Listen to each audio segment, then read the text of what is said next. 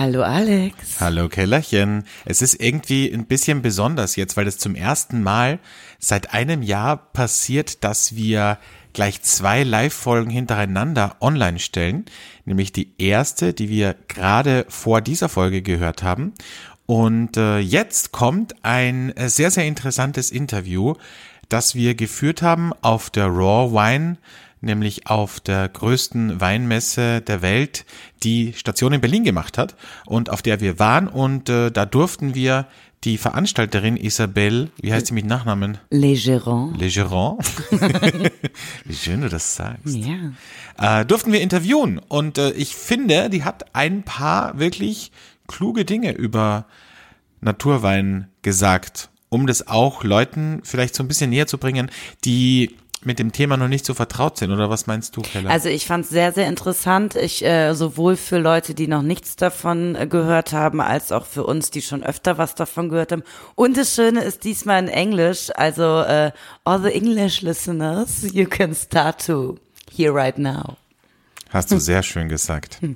Also Keller, unser Native Speaker hier im Podcast. Ähm, ja, äh, lass uns einfach reinhören, oder? Ja, dann hört doch mal rein. Flaschenkinder, der Podcast.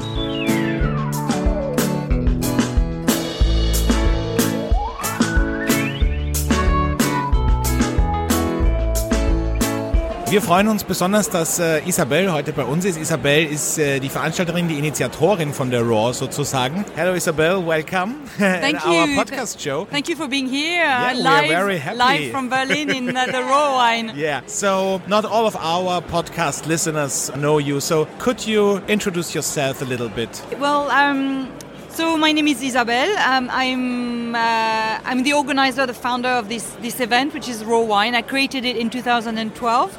Um, I have um, I was brought up on a farm, you know, growing grapes. So wine has kind of been around me all, all my life, even since I was a little girl. And uh, back in 2012 in London, I decided to create an event to celebrate the work of the growers who farm organically.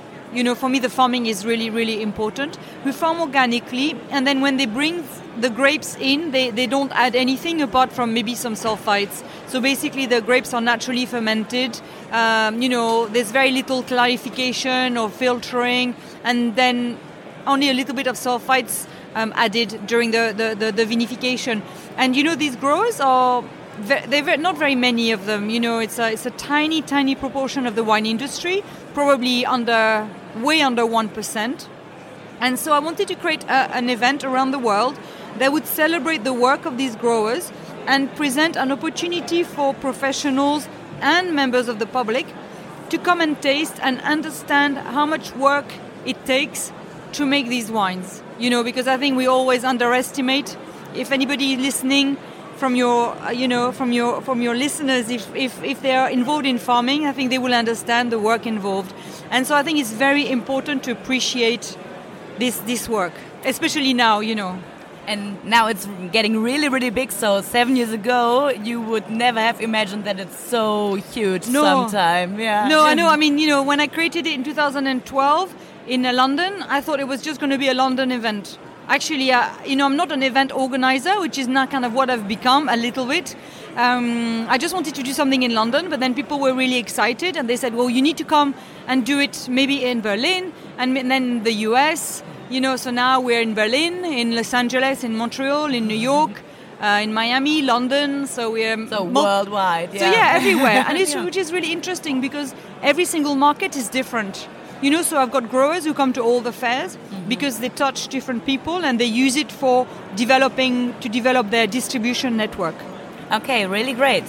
So you're going to other countries. You're going to, you said, uh, to the US. How open are the customers in these countries? So I think there is a big difference from Germany to the US to Canada. Yes, very. I mean, to be honest, I think Germany is one of the most conservative markets and probably one of the most difficult. Really? Mar- yes, if you go around and speak to the growers, Yeah. you will realize that for them it's really difficult to penetrate the German market and to sell wine uh, because I think Germany is very price sensitive and people love the idea of organic, but they like cheap organic. And when you make every, the work everything by hand in small quantities you know, the cost of labor in, in, in Europe is very high. Uh, so you cannot have a bottle of very good natural wine for two or three euros or even four or five euros. It's not possible. So I think Germany is, is quite a, a, tough market. Um, when you're in the US, people are very open. It's it's a very fast growing market. Before, like before, I organized the event only in New York.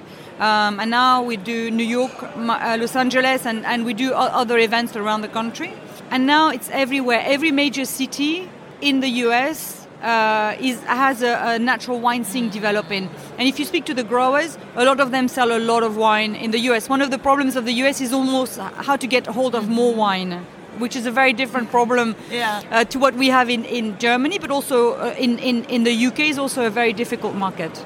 And what do you think about the traditional wine areas like France or Italy? I think they're changing. You know, yeah. I think people are. Um, there is obviously there is still the very strong, very traditional, conventional winemaking area where people are focused on farming, maybe with you know with, with chemicals and products and ma- making wines according to a certain style because they think that's what sells. Mm-hmm. Um, but in parallel to this, there is a very uh, small growing, you know, uh, part of, of these classic regions you can see here, you know, like I think of Burgundy. I think Burgundy uh, has more and more now, obviously organic biodynamic vineyards, but, but made naturally with low intervention. Same in Bordeaux, same in Piedmont, in Tuscany as well. I think we're seeing a lot more um, low intervention winemaking sort of happening, which is which is really great. They're still not the norm, you know. They're still mm-hmm. like, uh, you know, on the sideline a little bit, but things are things are changing everywhere, and I think essentially it's changing for two reasons. I think people are realizing that organic farming is a pathway to quality. So if you want to make very high quality wines, you know, you have to farm organic mm-hmm. organically. I mean that's it. You know, there's no mystery basically. If you don't have the connection between the plant and the soil, via, via you know, living microbiology present in the soil, there cannot be real communication. You cannot talk about terroir. So that's mm-hmm. one thing, and I think people are now beginning to realize this. And also, then people also realizing that, you know, people, the drinkers out there are changing. You know, they're getting younger. They want different things. They want a real story. They want to understand. Uh, they, they, want to buy wine that have ethics. Mm-hmm. People care about the environment they care about the health of the consumers. And I think these two elements mean that, you know, the natural wine, low intervention organic biodynamic wine movement is growing. Uh, it's funny because um, uh, if you think of uh, wine teaching, of how to, to learn about wine, there is still the only way you can learn it or to be, get a sommelier is like WSET. Like uh, you learn all the. I, I know it because I do it at the moment because I want to realize what what other people are talking about because when you come from the other side you you like natural wine then you say i want to do something with wine you have the only way to learn how to i don't know destroy everything how to do um, i don't know the schönungsmittel what's the english word for it it's like the the, the, the things to put in the wine that are not real, yeah, that are not organic. So it's. Uh, do you think maybe um, ten years later on there is something like education for natural wine for in this case? I hope so. You yeah. know, I think it's it's quite slow. Mm -hmm. um, you know, I think still because the, the volume, the, the, the, vast majority of people make wine with adding a lot of stuff. Um, you know, I think these organizations they cater for the volume and they cater for the bigger quantity and the you know the larger quantity of wines made.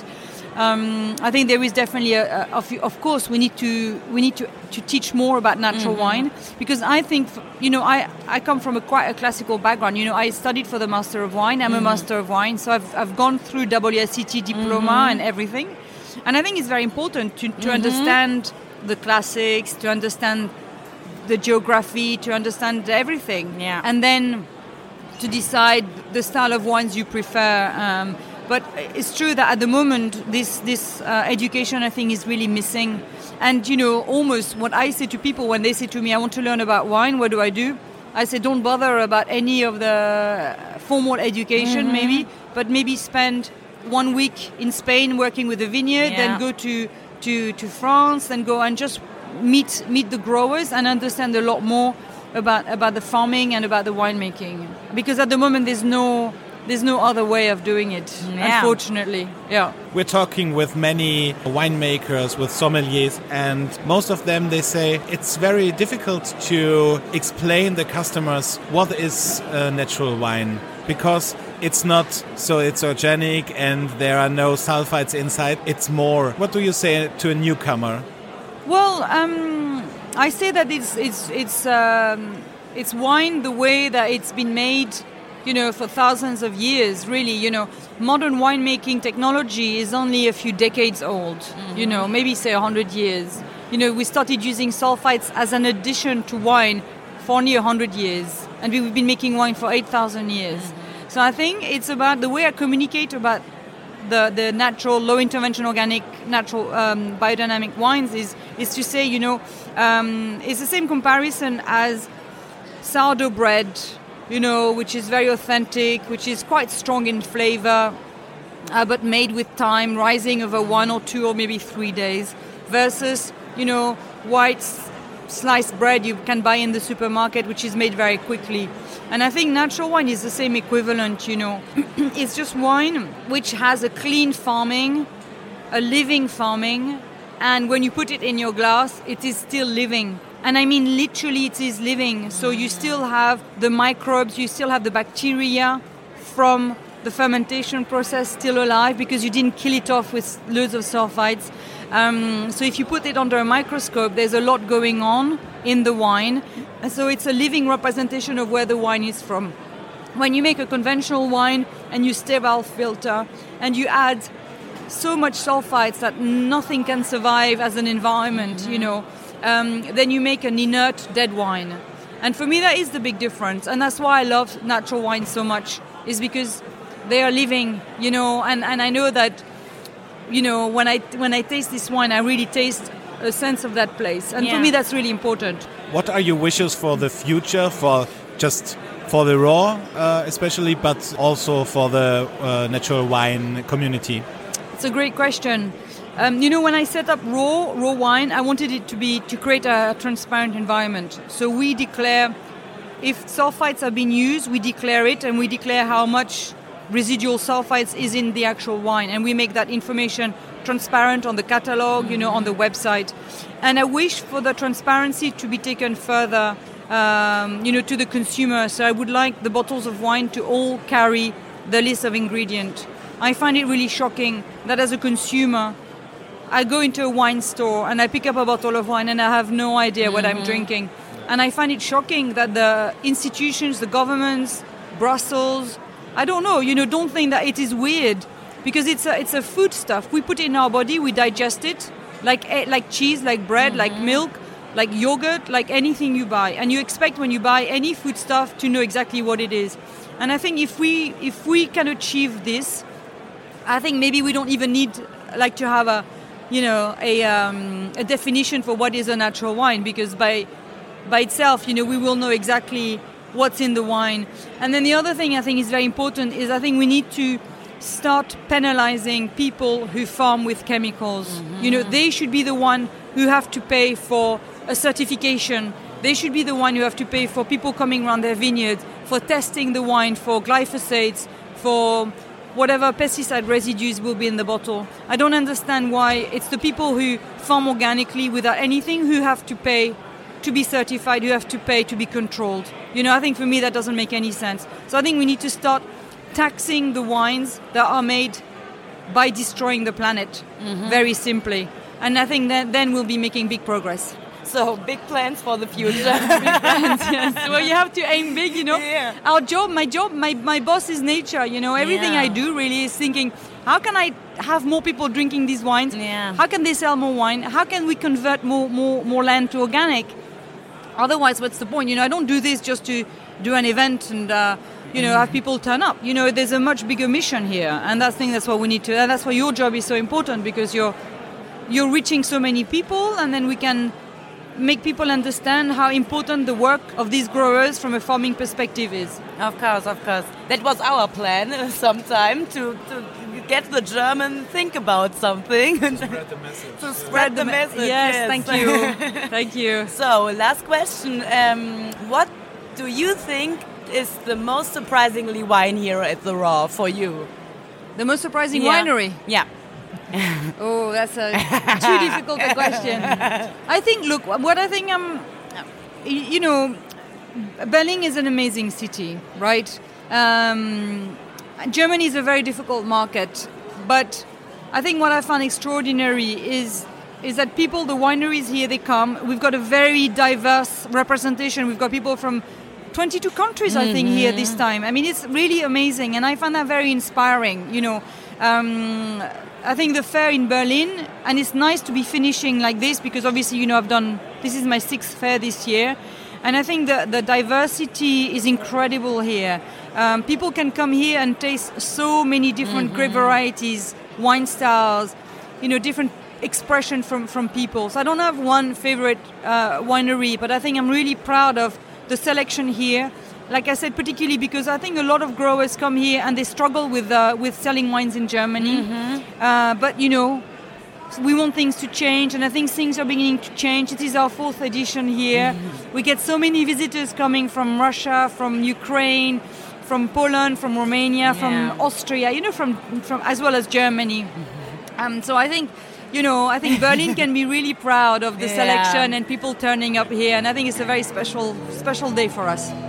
So, thank you very, very much. thank you, thank you, my pleasure.